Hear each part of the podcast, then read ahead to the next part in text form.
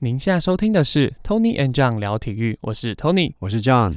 本节目是与教育部体育署合作，透过 Podcast 的方式和您聊聊适应体育。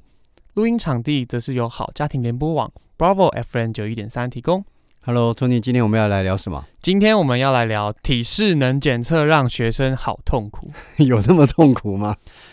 我想就是在很多人的体育课回忆啊，嗯、大概除了班级篮球、是大队接力、是或是运动会，应该最重要、最常被记起来的就是体适能检测吧？啊，是吗？不，不是吗？一定，嗯、你那个年代有体适能吗？没有，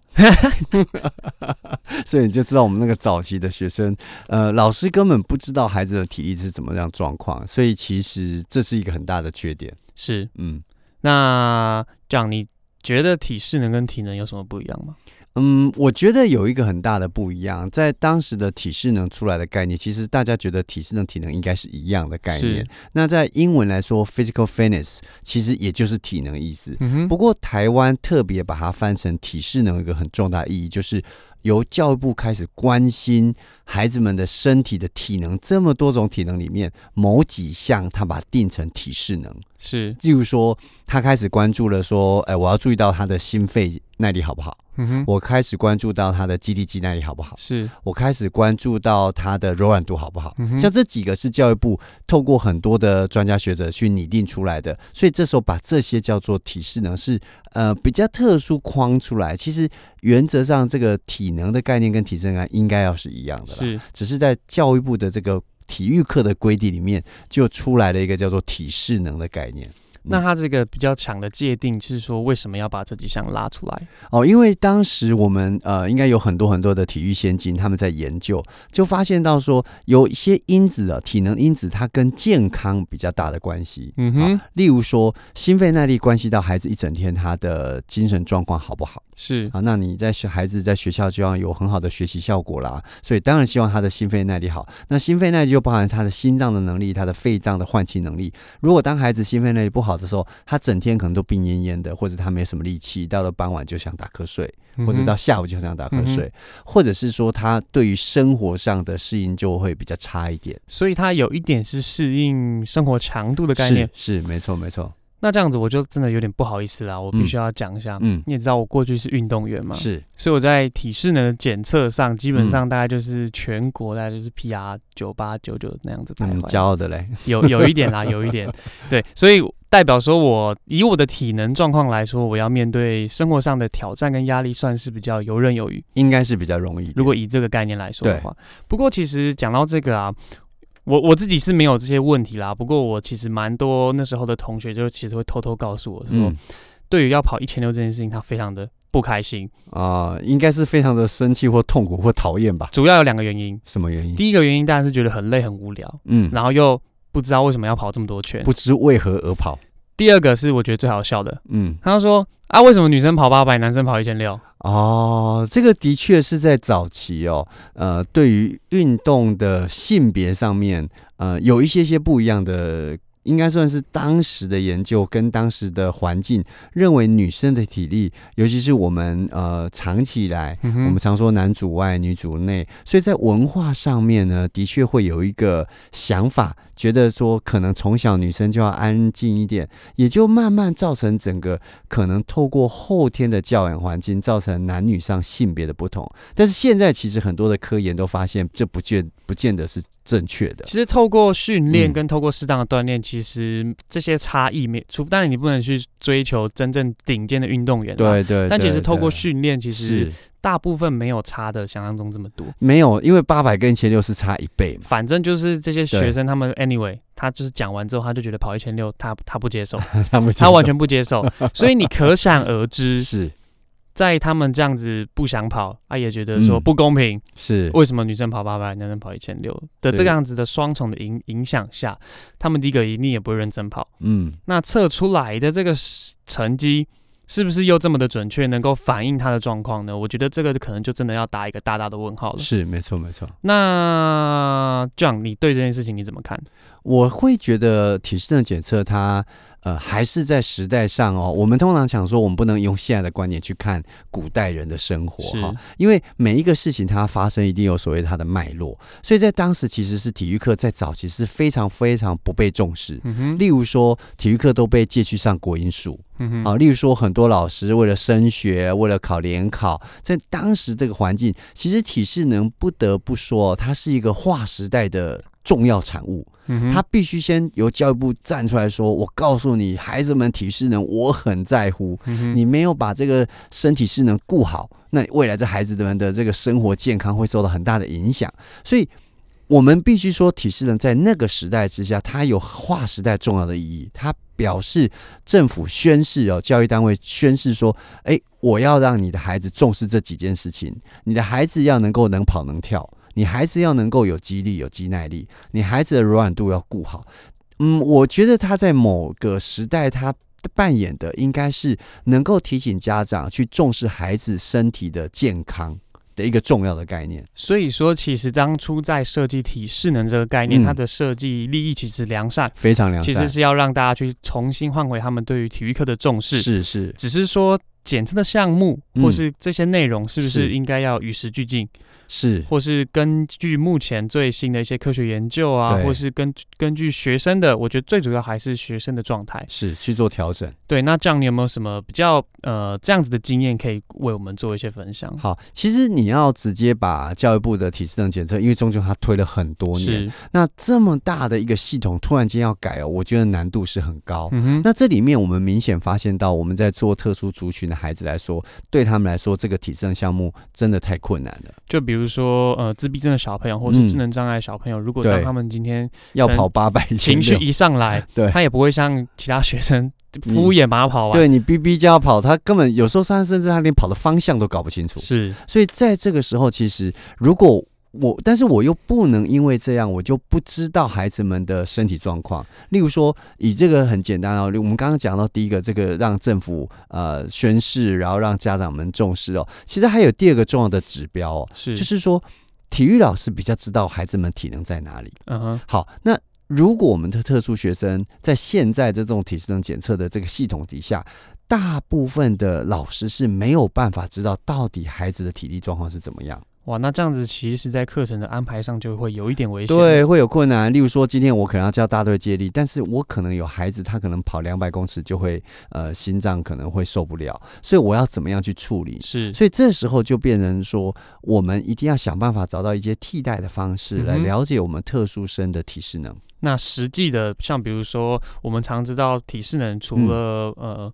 BMI 这个身体组成之外，有四个很重要的指标。第一个是柔软度，是肌耐力，是肌力跟心肺。对对对对。那呃，这样你在这个指标里面大概去做哪些项目的调整吗？还是对，其实项目大部分都要调整哈，尤其是目前全球有很多很多针对身心障碍族群可以做的体能检测。嗯、好，那里面比较有名的就是 Brockport，这个是一个国外的学者他所研发出来的哈。是，那我们就会发现到说，他的心肺啊、呃、的测试，他就不用八百一千六。哦，对，他会用一个叫做 Passer 的一个折返跑。嗯哼，那为什么呢？这相对起来，它的距离是大概二十二十公尺。公尺，好，那二十公尺，它其实看起来不会很远。是，然后它测验方式是有点折返的概念。那折返就是去回有一定的时间。好，那。好处是他一群人一起跑过去，嗯、一群人一起跑回来啊，所以就有这种凑热闹的感觉。而且我觉得他这个距，他这个距离的设计其实还蛮有趣的，就是他有一点距离。但又不会太远，对对，不会一下子让那个体能上的差异在一瞬间就显现出来。对，有点远又不会太远，是很好的一个距离。因为如果你跑操场，其实有些时候有时候就是体能状况相差比较大的学生，可能在第一圈就分出胜负。我看到远远那边，我就懒得跑过去。对，啊，他看到还这么远，他干脆不跑了。可是如果只有二十公尺。这样跑过去好远，哎、欸，他可能心理上觉得，对，他觉得自我效能突然提升了，对对，尤其是有一群好朋友在旁边跑哈，是，那他一开始的那个秒数比较长，是，所以他总共测测验方式是看孩子总共能够跑几圈，嗯哼，那有的时候甚至孩子们会对尬。就是说，哎、uh 你跑几圈，我就要跟着你一起跑，uh. 所以就会造成孩子们的鼓励效果。是，那有时候你跑了几圈，你也搞不清楚，uh. 所以，但是他有时候会这个呃录音带里面，或者说他的这个声音啊、uh -huh.，audio file 会告诉你说你是第几圈。Uh. 那有些孩子会想要追求自己，然后自我挑战，那就会想要多跑几圈。应该就是说他的这个目标非常清楚，嗯，他会立刻回馈你现在是第十圈，对，第十一圈，对对，不会就是说像好像跑一千六，漫漫长路啊，就你觉得不知道不知道什么时候才跑得完啊，会有这种感觉。所以其实这个提示的效果它非常重要。那再来激励呢？有有关激励的部分呢，我们例如说，呃，教育部来讲，它是用立定跳远，是。但是立定跳远它的测试的过程当中，对特殊的孩子非常的困难。我我觉得不要说特殊的孩子，一般孩子，以我自己的经验，我们班很多同学都已经高中毕业了，还是搞不清楚立定跳远到底该怎么跳。对，因为他例如说他有摆手啊，有协调啦，神经，还有一个他有勇气。我很怕我跳太远会跌倒，嗯、或者是我跳太近会丢脸，是。所以他有很多很多复杂的层面在里面。嗯，所以我们通常呢，在特殊的族群呢，或者我们的身心障孩子来说，真的会比较困难。是。好，那因此呢，我们会有一些替代方式。最简单、最简单是什么呢？就是握力器。诶，为什么会是选择上肢？哦，因为我们有不少的特殊孩子，他的下肢可能，例如说他是坐轮椅哦，啊，例如说他可能行动不方便，是那甚至呃，当然这有很多的替代方式啦。不过目前看起来呢，嗯、最普遍用握力，而且它又快，是那现在又有那个电子的握力，其实一握就起来了。一握下去，秒，那他的那个力量就立刻出现。是是是，那就可以有一个说，哎，他身体力量的指标是多少？应该是说，他能够去影响最后检测结果的这个因素就相对少很多。嗯，对。因为像如果之前是用立定跳远的话，第一个他的协调是，第二个是他对这个动作的熟悉性，对神经反应啊复杂，或者他之前有没有学过啦，嗯、所以这些就是尽量降低，然后就单纯是我真的测你的肌力就比较容易一点点。嗯、那肌耐力的部分呢？好，那肌耐力的部分，在过去我们是用仰卧起坐。是，那仰卧起坐其实基本上它还是有它的问题存在，因为我们知道仰卧起坐是一个多关节、多肌肉、多肌群的一个运动。对。那很多人不会仰卧起坐，我想，呃，听众朋友可能有些人不会仰卧起坐，不是因为你真的肌肉没力哦，是你不会做。对，它其实牵涉的肌肉范围应该蛮大的。对，好几个，它是三四个不同的关节，那还有好几个三四个不同肌群要轮流使用，你才有办法。对，就像比如说，呃，这个动作一开始可能是腹部，然后快要结束的时候又有又有一点戳到大腿的力量，是是，就变成说它不只是多肌肉，还要在。不同的时间点用对肌肉，对他才做得起来。所以，呃，各位听众朋友朋友，如果你觉得你没办法做仰卧起坐，千万不要沮丧，因为那是一个很难的动作。是，所以有时候你会发现，当一个孩子他连一下都做不起来的时候，你就不晓得到底他是不会，还是他做不起来。嗯、是，所以后来我们觉得比较简单方式呢，我们就可以用，例如说卷腹方式来取代。卷腹，卷腹它就单纯就是腹肌。嗯哼，好，那卷腹看起来就好像是做失败的仰卧起坐。